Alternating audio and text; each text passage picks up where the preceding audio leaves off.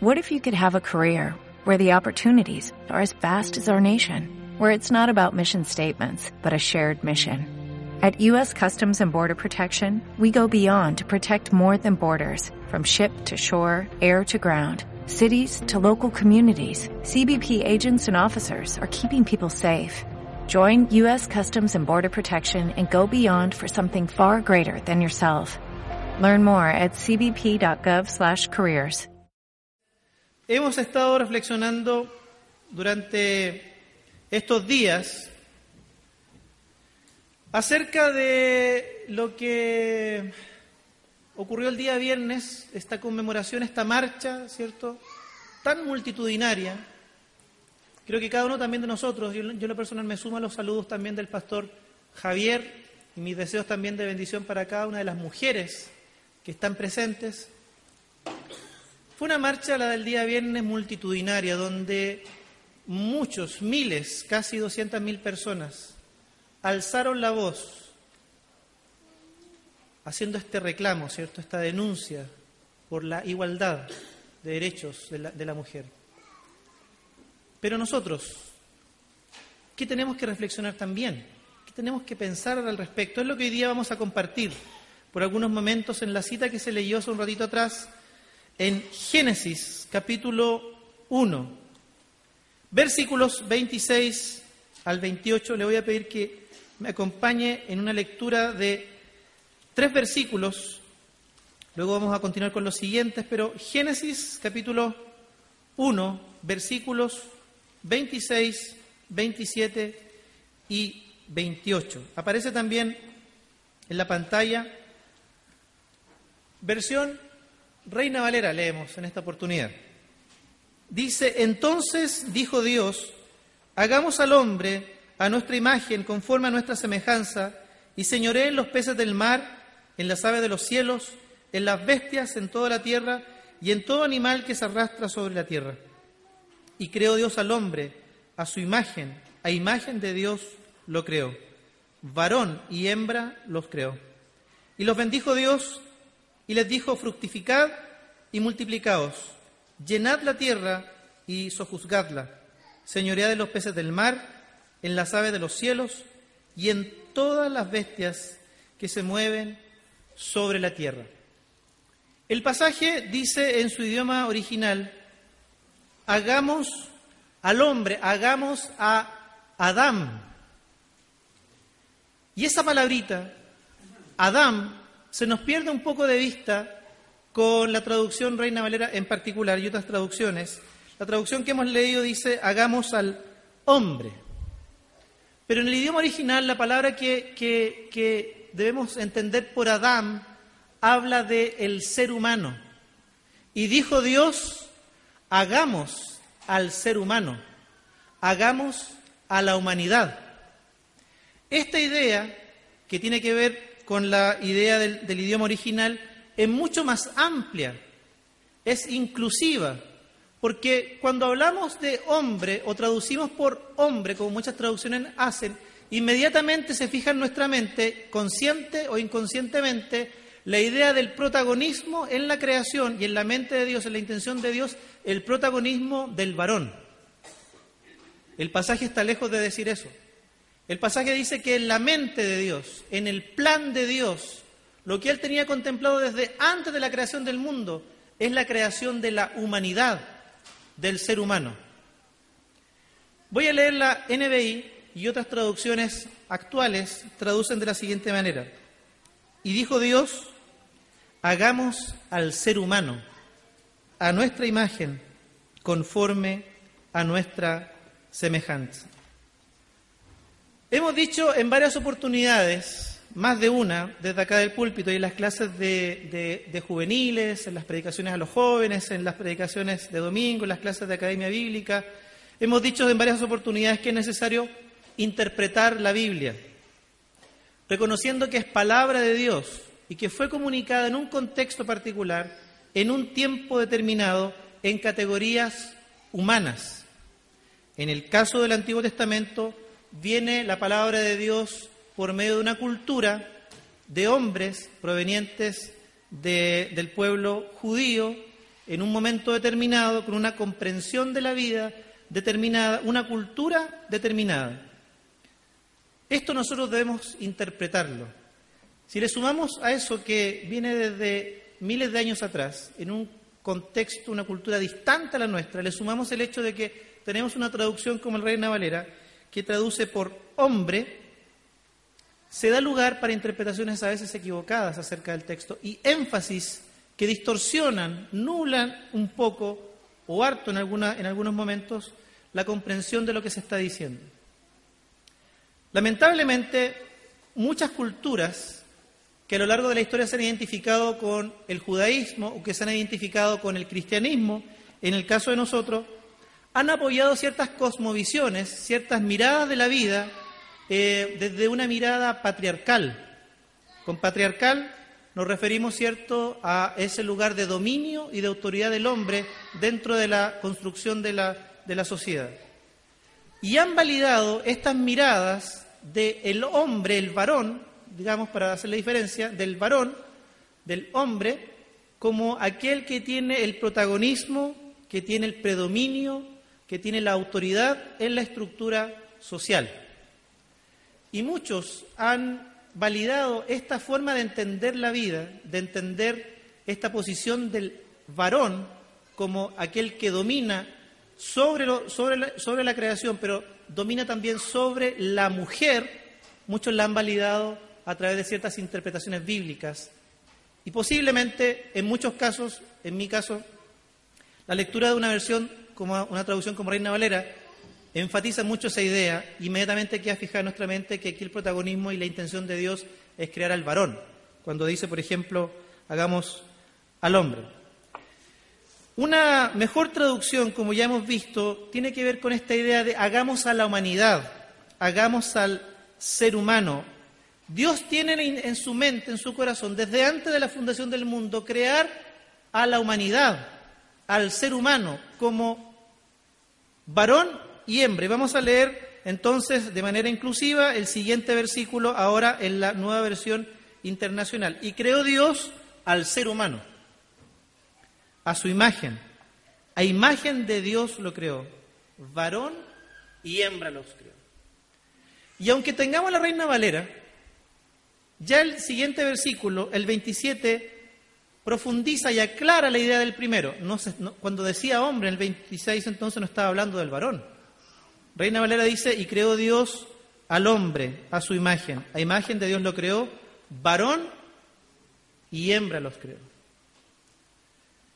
Aunque nosotros podemos entender esto fácilmente, en el inconsciente de muchas culturas predomina la interpretación de que la intención de Dios fue crear al varón y que la mujer, según algunas tradiciones judías, la mujer es una creación secundaria, que el que ocupa realmente el lugar prominente es el varón y la mujer es un producto, es secundario, es un objeto casi que acompaña aquella creación, el varón, que Dios tuvo en mente y pensó.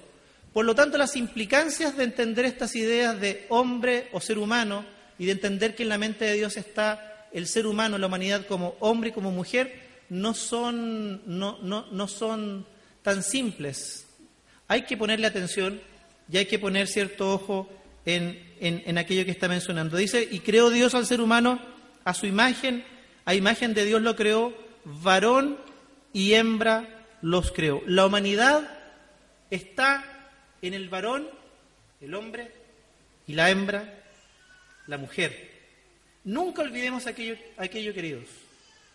Dios, en su plan, desde siempre, ha contemplado tanto al hombre como a la mujer. La mujer, muy, muy por el contrario de que algunas eh, interpretaciones o tradiciones, por ejemplo las judías, eh, sostienen, no es el plan B de Dios. La mujer nunca ha sido secundaria. La mujer nunca ha sido para Dios o, en la mente de Dios que sea el acompañamiento, el agregado a aquel que es protagonista el hombre. Estas ideas no son otra cosa que una interpretación que busca validar esta cosmovisión patriarcal donde el hombre, y vamos a ver a continuación por qué, el hombre se posiciona como el de preeminencia, el de predominio y el de autoridad. Ambos, dice el pasaje, han sido creados en igualdad. Ambos son, según el pasaje, imagen y semejanza de Dios. Y el versículo siguiente, el versículo 28, agrega algo muy interesante. Y los bendijo Dios y les dijo, fructificad y multiplicaos, llenad la tierra y sojuzgadla, señoread de los peces del mar, en las aves de los cielos y en todas las bestias que se mueven sobre la tierra. A los dos Dios les dio, dice el primero, la bendición, el llamado a fructificarse y multiplicarse. A los dos les dio la comisión de sojuzgar la tierra y de señorear sobre ella, sobre la creación. Es decir, el hombre y la mujer, el varón y la hembra, esta creación de Dios como humanidad, ambos tienen igualdad en relación a su dignidad, su valor como creación, imagen y semejanza de Dios, y ambos son corregentes de esta creación que le pertenece a Dios.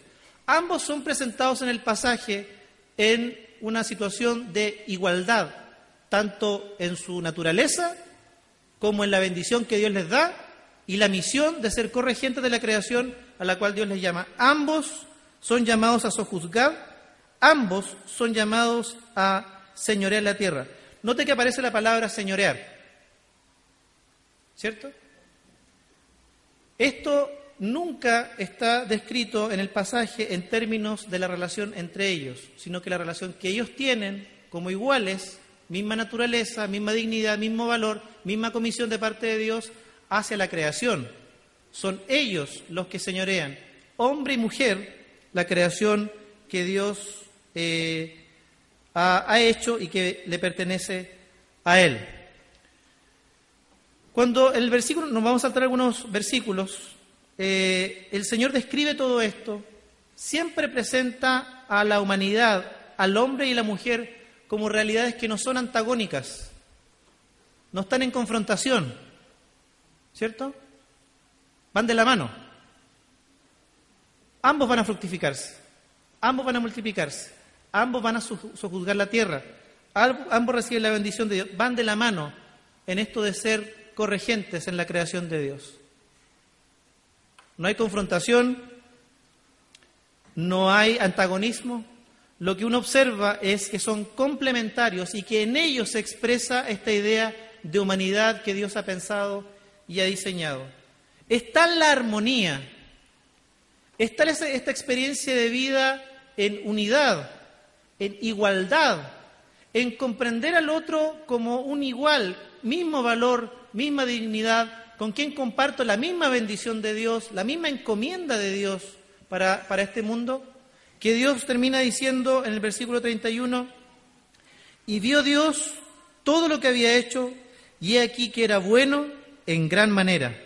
Y fue la tarde y la mañana del día sexto. Y he aquí Dios lo vio y he aquí que era bueno todo en gran manera. Pero ¿qué ocurrió? ¿Qué pasó con esta armonía? ¿Qué pasó con esta condición de igualdad, de reconocerse con el mismo valor, con la misma dignidad?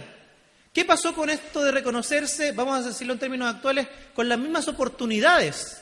Es la misma bendición y la misma tarea tienen la misma oportunidad de desarrollar las tareas, las labores que Dios les ha encomendado. ¿Qué pasó con esta igualdad de oportunidades que Dios les entrega y que Dios les da, que Dios les regala? Porque cuando uno ve hoy día actualmente, pareciera que la bendición de Dios no es igual para todos, ¿cierto? Todos, por ahí se dice, todos somos iguales. Algunos son más iguales que otros. Algunos parece que tienen más derechos, más bendiciones. Estamos hablando en términos de hombre y mujer. Pareciera ser que el hombre sigue teniendo más derechos, entre comillas, en el término bíblico, más bendición de Dios. Parece que el hombre tuviera hoy día más oportunidades Cuando lo que veíamos en los capítulos iniciales era esta igualdad de oportunidades, de bendición, de desarrollo, porque la dignidad y el valor eran el mismo, la imagen y semejanza de Dios. ¿Qué ocurrió?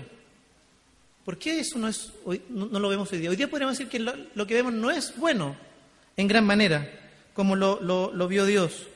Hoy día no hay tal reconocimiento de igual dignidad, valor, oportunidades, desarrollo, como lo vemos en el pasaje del capítulo 1, versículos 26 en adelante.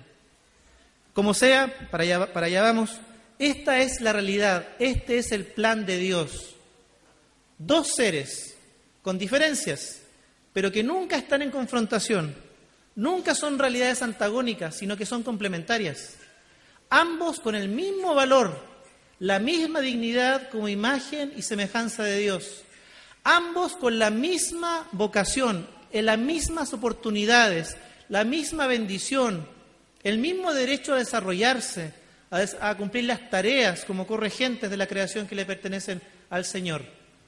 No hay diferencias.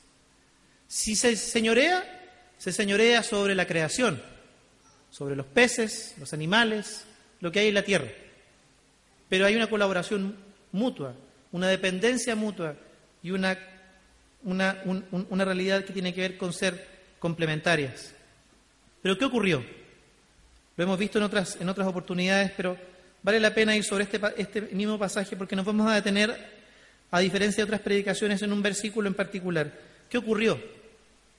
El capítulo 3, por favor, no lo vamos a leer, vamos a rescatar algunas ideas, pero el capítulo 3 de Génesis nos ofrece una explicación de por qué el mundo ha dejado de ser bueno en gran manera y por qué lo que hoy día vemos no es igualdad entre hombre y mujer, por qué es que hoy día no vemos las mismas oportunidades, ¿Por qué es que hoy día vemos este aparente desprecio el uno por el otro, especialmente el hombre sobre la mujer, estas situaciones de sometimiento, estas situaciones de, dominación? ¿Por qué es que vemos lo que vemos? ¿Por qué la realidad, la experiencia de vida se ha convertido en lo que hoy día vemos? Si en algún momento de la historia para Dios todo fue bueno, agradable en, en gran manera. El pasaje en el capítulo 3 nos describe acerca de la caída del ser humano nos describe que la tentación a la cual fue incitado Adán y Eva es la pretensión de querer ser como Dios. Si comes del fruto, dice, dice la serpiente, serán como Dios, conociendo el bien y el mal. Serán como dioses. Ustedes decidirán qué es bueno y qué es malo. Ambos, hombre y mujer, comen del fruto, desobedecen a Dios y con esto comienzan a vivir una vida en rebeldía, separada de Dios, independiente de la autoridad divina, comienzan a vivir vidas que emancipadas del, único Señor, del único Creador, a vivir vidas que por su cuenta decidirán lo que es bueno y lo que es malo. Esto trae varias consecuencias. Una de ellas es que el hombre y la mujer ya no se ven a sí mismos como se veían antes. Ahora el, el, el estar desnudos para ellos es algo que deben cubrir. Su comprensión de sí mismos ya no es la que tenían antes. Aparecen sentimientos que antes no tenían. ¿Dónde estás? Me escondí, dice, Adán, porque tuve miedo. La relación con Dios cambia, ya no es una relación cara a cara. Ahora el hombre y la mujer se esconden de su creador. ¿Qué hiciste? La mujer que me diste. La primera pelea matrimonial. El hombre culpa a la mujer para salvarse el pellejo si puede delante de Dios. Y en último caso culpa a Dios, porque tú me la diste. El hombre y la mujer comienzan a experimentar situaciones personales, internas, emociones que no habían experimentado. Su relación con Dios ya es una relación de ocultarse, de huir de Él.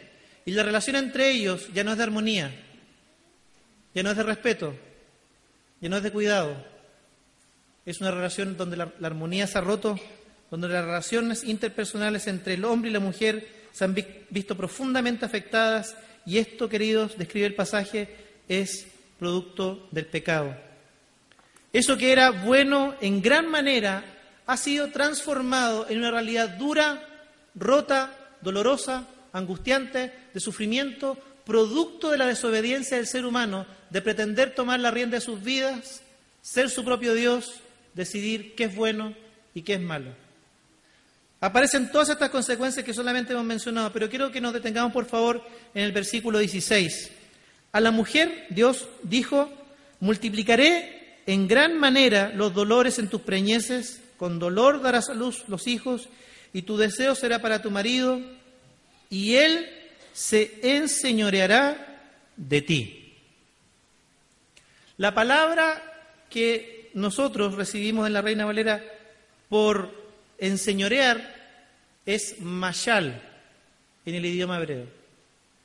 Esta idea habla de algo mucho más fuerte que enseñorearse, habla de dominación por la fuerza.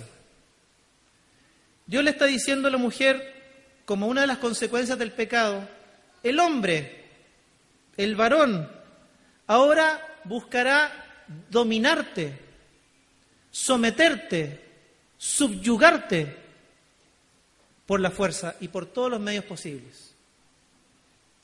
Algunos otra vez buscando eh, naturalizar, justificar conductas de este tipo, el hombre por sobre la mujer, dicen, no, es que Dios fue el castigo que le dio a, a la mujer porque ella fue la que pecó e hizo pecar al hombre.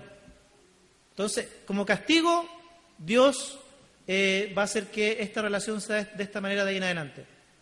Dios lo que está describiendo no es otra cosa que la consecuencia del pecado de rebeldía, de construir una sociedad, de construir relaciones, de tomar decisiones independientes de Él y vivir una vida separada de Él, que es lo que el ser humano, el hombre y la mujer, finalmente decidieron al comer del fruto. Una de las consecuencias, según Génesis 3, nos explica que las injusticias entonces, los abusos, el sometimiento, lo vamos a decir en una sola palabra, la dominación de la mujer, del, hombre sobre la mujer, es producto del pecado y de la caída. Contrasta tremendamente esta descripción de Dios y esta palabra que se usa, esta idea de dominación, con la armonía que vemos en Génesis 1, 26 al 31.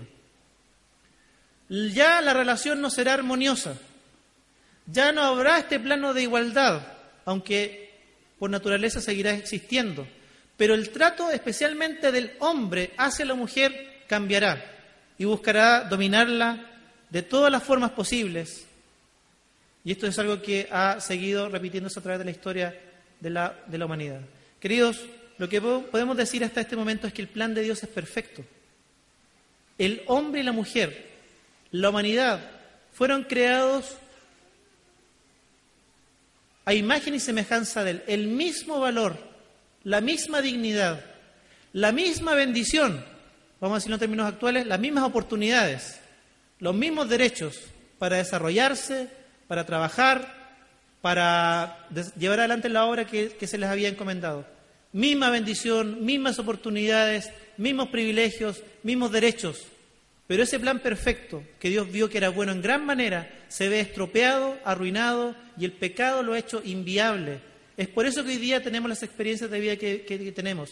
Es por eso que hoy día, especialmente en el tema de la dominación, hoy día de la mujer, por parte del hombre, eh, nos enfrentamos a las realidades que, que nos enfrentamos. La dominación del hombre sobre la mujer es una consecuencia del pecado según el pasaje.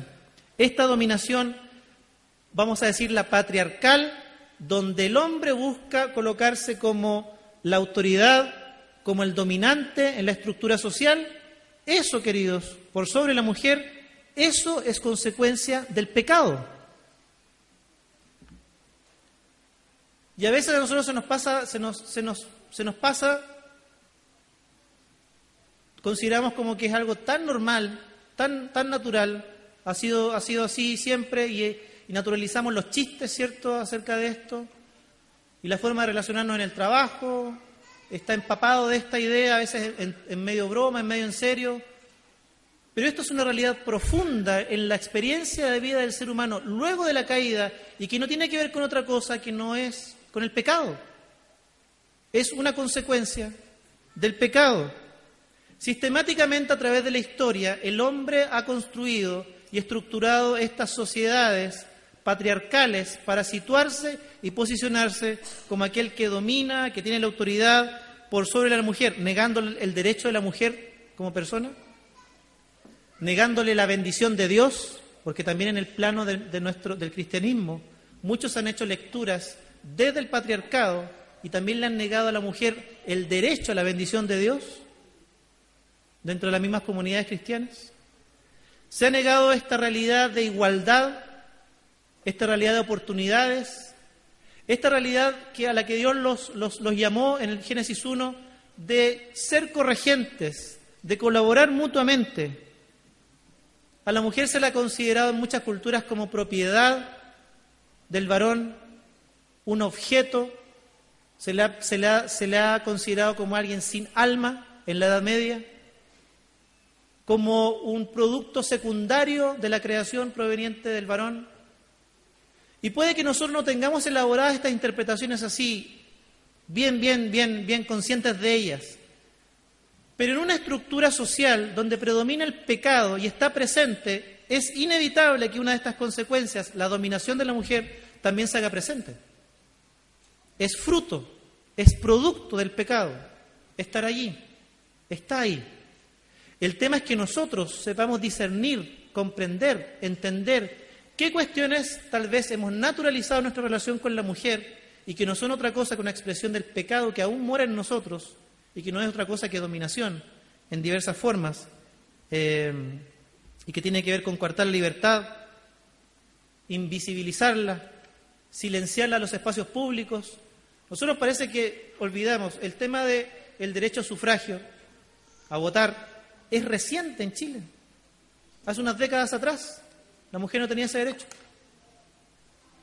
Entonces, todas estas cuestiones que parecen que ocurrían allá en la antigüedad no están tan lejanas a nosotros y muchos resabios, muchos ecos de esta consecuencia del pecado, que es la dominación del hombre sobre la mujer, siguen hoy día batallando en nuestra sociedad y probablemente en lo interno también de nuestras vidas, como hombres, permeados, empapados, embebidos de una sociedad donde esta, esta comprensión de la vida, esta conmovisión está tan arraigada y que aún siendo cristianos tal vez todavía la tenemos en, nuestro, en nuestra vida y la practicamos de alguna manera. En ningún caso la mujer fue concebida como el sexo débil, el plan B, el acompañamiento, el arroz graneado del, hombre, porque el hombre es el protagonista. Hay una mala comprensión a veces de esto de que es la ayuda idónea. Él es el creado por Dios, él fue el comendado y ella tiene que ayudarle de atrásito, casi como una sirvienta. Hay muchas comprensiones hoy día que pueden parecer muy naturales, muy simples, muy sutiles, pero que lo que estoy llamando, queridos hermanos, especialmente hermanos y también hermanas, a reflexionar es si algo de esto reside en nosotros, no solamente por una cuestión cultural, la cultura nos ha empapado de esto, sino que también tiene que ver con una cuestión interna, producto de nuestra naturaleza antigua, que dijimos en Gálatas, sigue batallando y sigue en tensión en, en nosotros. La Biblia es palabra de Dios y la voluntad de Dios es que esta palabra de él libere completamente y plenamente al ser humano. Sin embargo, la Biblia ha sido usada por el hombre, por el varón, más que para liberar, para oprimir a su prójimo. Y muchas de las lecturas que hoy día tenemos de algunos textos bíblicos son, no son otra cosa que la interpretación de varones, de hombres, desde una cultura patriarcal, buscando reafirmar esta condición de dominio del hombre sobre la mujer. Pero si no libera, entonces esa interpretación ha dejado de ser palabra de Dios. Por eso es que una de las tareas nuestras como iglesia de Jesucristo, como comunidad de fe, es profundizar en las escrituras e interpretarlas de manera correcta, de tal manera que esa interpretación cumpla el objetivo como palabra de Dios y traiga libertad y no opresión traiga libertad y no el subyugar al otro, a la mujer en este caso. Traiga libertad y no sometimiento. A veces disfrazamos muchos pasajes bíblicos y mucha interpretación con un barniz de cristianismo y lo que hay debajo no es otra cosa que la intención de validar y reafirmar estas lecturas que tienen que ver con la dominación del hombre sobre la mujer. Pero hemos visto en el Génesis capítulo 1 que en ningún caso fue la intención de Dios. Igualdad, misma, misma, mismo valor, misma dignidad, la misma bendición, la misma encomienda, la misma oportunidad, los mismos derechos, el mismo llamado Dios los había encomendado a ambos como varón y como hembra. Pero es una tarea que tenemos que realizar. El pastor Javier decía algo muy interesante al momento de la, de la Santa Cena. Las voces del día viernes, casi 200.000 personas, esas voces que caminaron, que marcharon, que se hicieron sentir en pro de la mujer, a favor de la mujer, y esto que estamos conversando hoy día, a veces nos parecen tan distantes, tan ajenas, tan, tan paganas, tan mundanas, pero esos gritos, esas voces, no están otra cosa que reclamando algo que nosotros deberíamos estar anunciando y deberíamos estar viviendo, que es el reino de justicia, de misericordia, de compasión. Nosotros deberíamos ser esas voces que denuncian estas cuestiones que tienen que ver con el pecado, la dominación, la denigración, la subyugación, el sometimiento hacia la mujer. Esas demandas que escuchamos el día viernes no son otra cosa que la misma demanda de justicia que los profetas anunciaron en el Antiguo Testamento y que Jesús se atrevió también a pronunciar y a vivir, encarnar en su ministerio terrenal. ¿A cuántas mujeres Jesús no las bendijo? ¿A cuántas mujeres Jesús con su toque, con su conversación, las volvió a validar en la sociedad con el valor que debían tener y que la sociedad patriarcal en aquel momento les negaba? La mujer samaritana, la mujer con flujo de sangre, la niña que estaba postrada en, su casa, la mujer encorvada. ¿Cuántas mujeres fueron tocadas por Jesús. Pero no solamente fueron sanadas físicamente, sino que el diálogo inmediatamente las incluyó dentro de un mundo que, en, el, que ellas habían sido segregadas. Las volvió a validar, les devolvió esa dignidad que la sociedad les había quitado. Es necesario, querida Iglesia, superar muchas de nuestras lecturas que posicionan al, ser, al, al hombre, al varón, como el centro como la medida y como aquel que tiene la única mirada sobre la interpretación bíblica o sobre la realidad, sobre la experiencia de fe. Las mujeres tienen mucho también que decir en la interpretación de las escrituras. Su mirada es valiosísima, querida, querida, su, su mirada, tu mirada es valiosísima al momento de acercarte a las escrituras. Se necesita esa reflexión profunda desde ustedes esta es una forma, y los hombres también tenemos que hacer el esfuerzo de superar esas lecturas desde la experiencia del hombre, que vuelven a posicionar al hombre como el centro, estas, miradas androcéntricas, interpretaciones androcéntricas del texto bíblico, recuperar estas lecturas que tienen que ver con la mujer. Si no lo hacemos, seguiremos marcando el paso en cuestiones y serán otros los que denuncien, otros los que reclamen, otros los que hablen acerca de la justicia, otros los que hablen lo que nosotros debiéramos estar hablando. Adán y Eva, ambos imagen y semejanza del Creador, ambos con libre albedrío, ambos caídos, ambos culpables, pero ambos también amados por Dios y ambos por medio de Cristo en vías de restauración y de volver a ser verdadera humanidad. No se trata de un conflicto, de una pugna.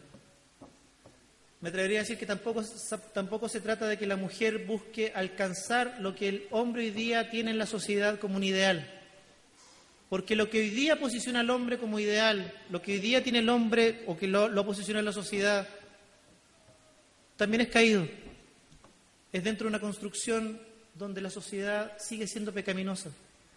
Si hay que mirar a un ideal, si hay que aspirar a algo superior, si hay que aspirar a una dignidad y a un valor más allá, Esa es la medida de Cristo. El nuevo Adán, el nuevo ser humano, vamos a decir, ¿cierto?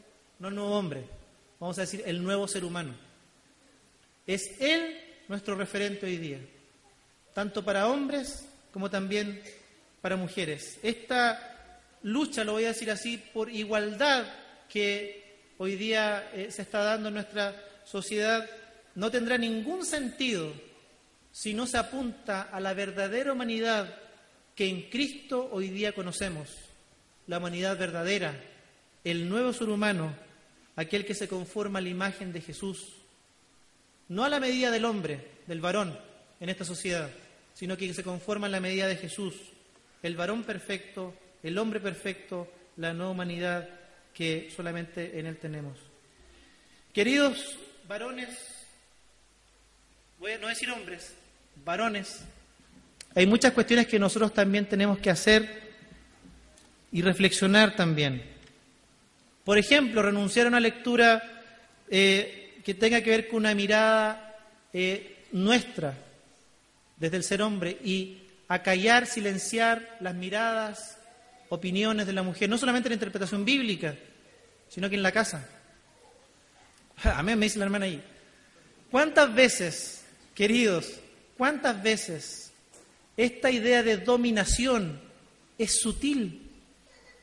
Es acallar la voz de la esposa, es obviar su opinión, es negarle la posibilidad, o si, o se opina, ignorarla. Muchas veces eh, justificada con esta idea de que el hombre es la cabeza del hogar. Debemos renunciar a la idea de que la mujer está al servicio de los planes del hombre, del varón. Muchas veces justificada bajo esta idea de que es la ayuda idónea. Aquí el protagonista es el, es el varón. Entonces tú eres mi ayuda idónea. Estamos hablando de, de, la, de círculos cristianos, ¿cierto? De familias cristianas. Muchas veces esa idea de hacer de la mujer un objeto que me acompaña en mis planes, en mis decisiones, porque dice la Biblia que ella es mi ayuda idónea, colocándola en una posición de servidumbre, de objeto. Queridos, tenemos que renunciar a estas ideas que buscan silenciar o invisibilizar a la mujer, no solamente en la familia, sino que muchas veces en las iglesias cristianas evangélicas.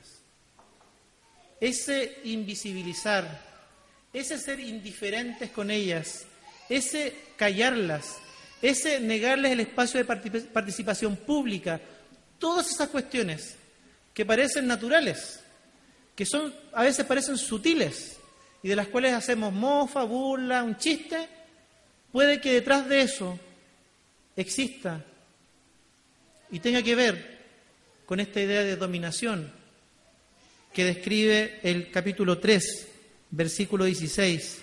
Y él se enseñoreará de ti. Queridos hermanos, revisemos nuestra propia conducta en este sentido en relación a la mujer. ¿No será que nosotros mismos, en cuestiones sutiles, en cuestiones que parecen no tienen importancia porque son tan cotidianas, hasta hacemos chistes de esas realidades? ¿No será que detrás de esas cosas también hay una mujer que está sintiéndose menospreciada, sin valor, sin dignidad.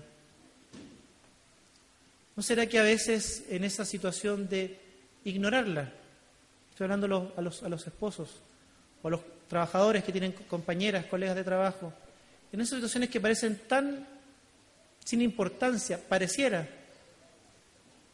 ¿no estaremos diciendo lo contrario que predicamos? Hablamos de justicia, de misericordia, de un Dios que abraza, que se acerca, que incluye, que acepta. Pero ¿no será que muchas veces nuestro discurso, nuestra, forma de, vivir en nuestra relación con la mujer, con la esposa, la mamá, la hermana, en el lugar de trabajo, en el vecindario, en el barrio, en el, en el edificio, en el departamento, ¿no será que dice otra cosa? ¿Cuánto de esta consecuencia del pecado sigue estando en tensión, como veíamos en Gálatas, en tensión interna. y sigue esa tensión, como tantos otros pecados, pero sigue estando esa tensión allí.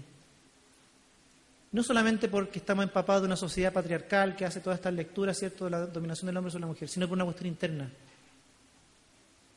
Mi pecado. Queridos, esto no es tan sencillo.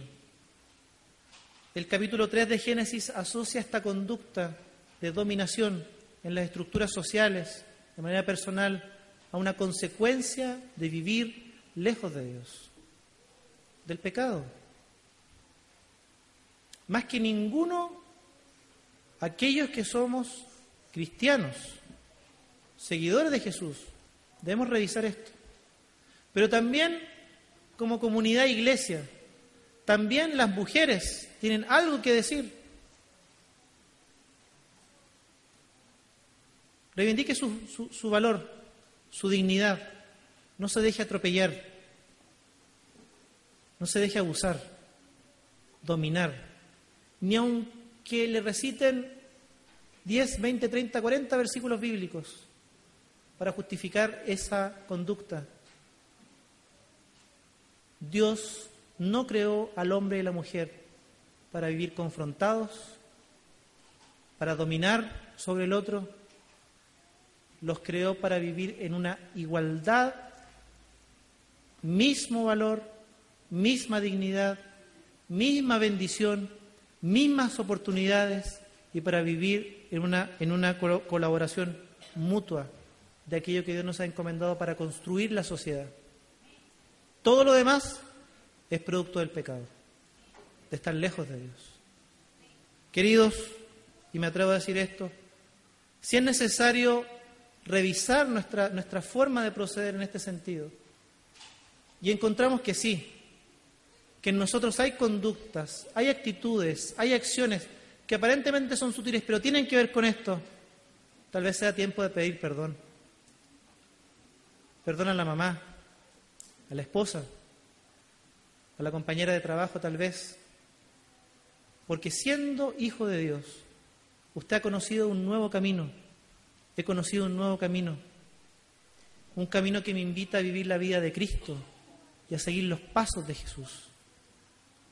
Y si en este punto tendremos, tenemos que llegar a la casa el lunes a pedir perdón y a hacer restitución de lo que hayamos hecho mal, ofendiendo, denigrando, menospreciando, no tratando como Jesús lo haría, es tiempo de hacerlo. Queridas hermanas, Dios les ama. Ustedes no son el plan B, ustedes no son el sexo débil, Ustedes son imagen y semejanza de Dios. Tienen el tremendo valor, la tremenda dignidad de ser la creación del Señor. No dejen que alguien o alguno le diga lo contrario o la trate de manera distinta, porque usted no se lo merece. Es la creación de Dios, imagen de Dios, semejanza de Dios. Y Dios la quiere bendecir y la ha bendecido con la misma bendición, las mismas oportunidades de desarrollo, de crecimiento y de aporte para esta sociedad. Y Dios la quiere usar. Y Dios la quiere bendecir. Y Dios quiere que viva según ese plan original de Dios, pero ahora por medio de Cristo. Le invito a tener un momento de oración. Señor, te damos gracias porque a veces, efectivamente, como tú dijiste, las piedras hablan y gritan, Señor, sin conocerte aún. Y gritan más fuerte de lo que gritamos nosotros, Señor. Y denuncian con mayor vehemencia, con mayor valentía, con mayor decisión de lo que nosotros mismos hacemos. Ayúdanos a tener una correcta interpretación de la Biblia, de la, de la palabra que realmente esa interpretación nos lleve a descubrir palabra tuya, palabra que libera, palabra, Señor, que bendice, que valida, que acepta, que ama. Señor, entendemos que en tu plan original, hombre y mujer Señor, han sido pensados en tu mente, en tu corazón, con la misma dignidad, el mismo valor, la misma bendición, las mismas oportunidades, el mismo llamado para construir la sociedad en este mundo, Señor. Pero entendamos, entendemos también que el pecado ha estado haciendo inviable aquello, Señor. Pero gracias, porque por medio de Jesucristo, Señor, tú estás trayendo salvación, redención. Tu palabra dice que de tal manera has amado al mundo, al cosmos, que has dado tu Hijo único. Señor, ayúdanos a entender lo que hoy día estás haciendo y cómo estás restaurando vidas. Señor, cómo estás restaurando, Señor, aquello que el pecado ha roto. Señor, queremos ser partícipes de todo aquello que signifique libertad, dignidad, valor, respeto por la vida, Señor, de cada ser humano. Señor, ayúdanos a revisar internamente nosotros como, como hombres, como varones, si tal vez en lo que a nosotros parecieran ser sutilezas, cosas cotidianas, superficiales, hay en ello parte de esto que menciona el versículo 16, esta intención de dominar, esta intención de posicionarse por sobre la mujer, en la familia, nuestra esposa, en el trabajo, en los estudios, en el trato cotidiano con las mujeres que a veces nos rodean. Señor, que sepamos vivir según esta nueva naturaleza, Señor, y como veíamos en Gálatas, no obedecer a los deseos y a esta tensión interna producto del pecado, sino que vivir el modelo de Cristo, Señor. De tratar con dignidad, con valor, Señor, reconociendo las mismas oportunidades, derechos y bendición sobre aquellas que nos acompañan en el, camino de la vida, Dios. Gracias, porque, Señor, esto viene de ti. Tú nos enseñas que sean convicciones profundas en nuestra mente, en nuestro corazón, que cambien nuestra forma de pensar, pero, Señor, repercutan también en nuestra forma de vivir, en el diario vivir, Señor. Gracias te damos por tu palabra y por tu bendición en esta tarde, Señor. En el nombre de Jesús. Amén. Queridos hermanos, hermanas, que la bendición del Padre, la bendición del Hijo y del Espíritu Santo vaya con cada uno de ustedes. Que tengan una excelente, excelente semana.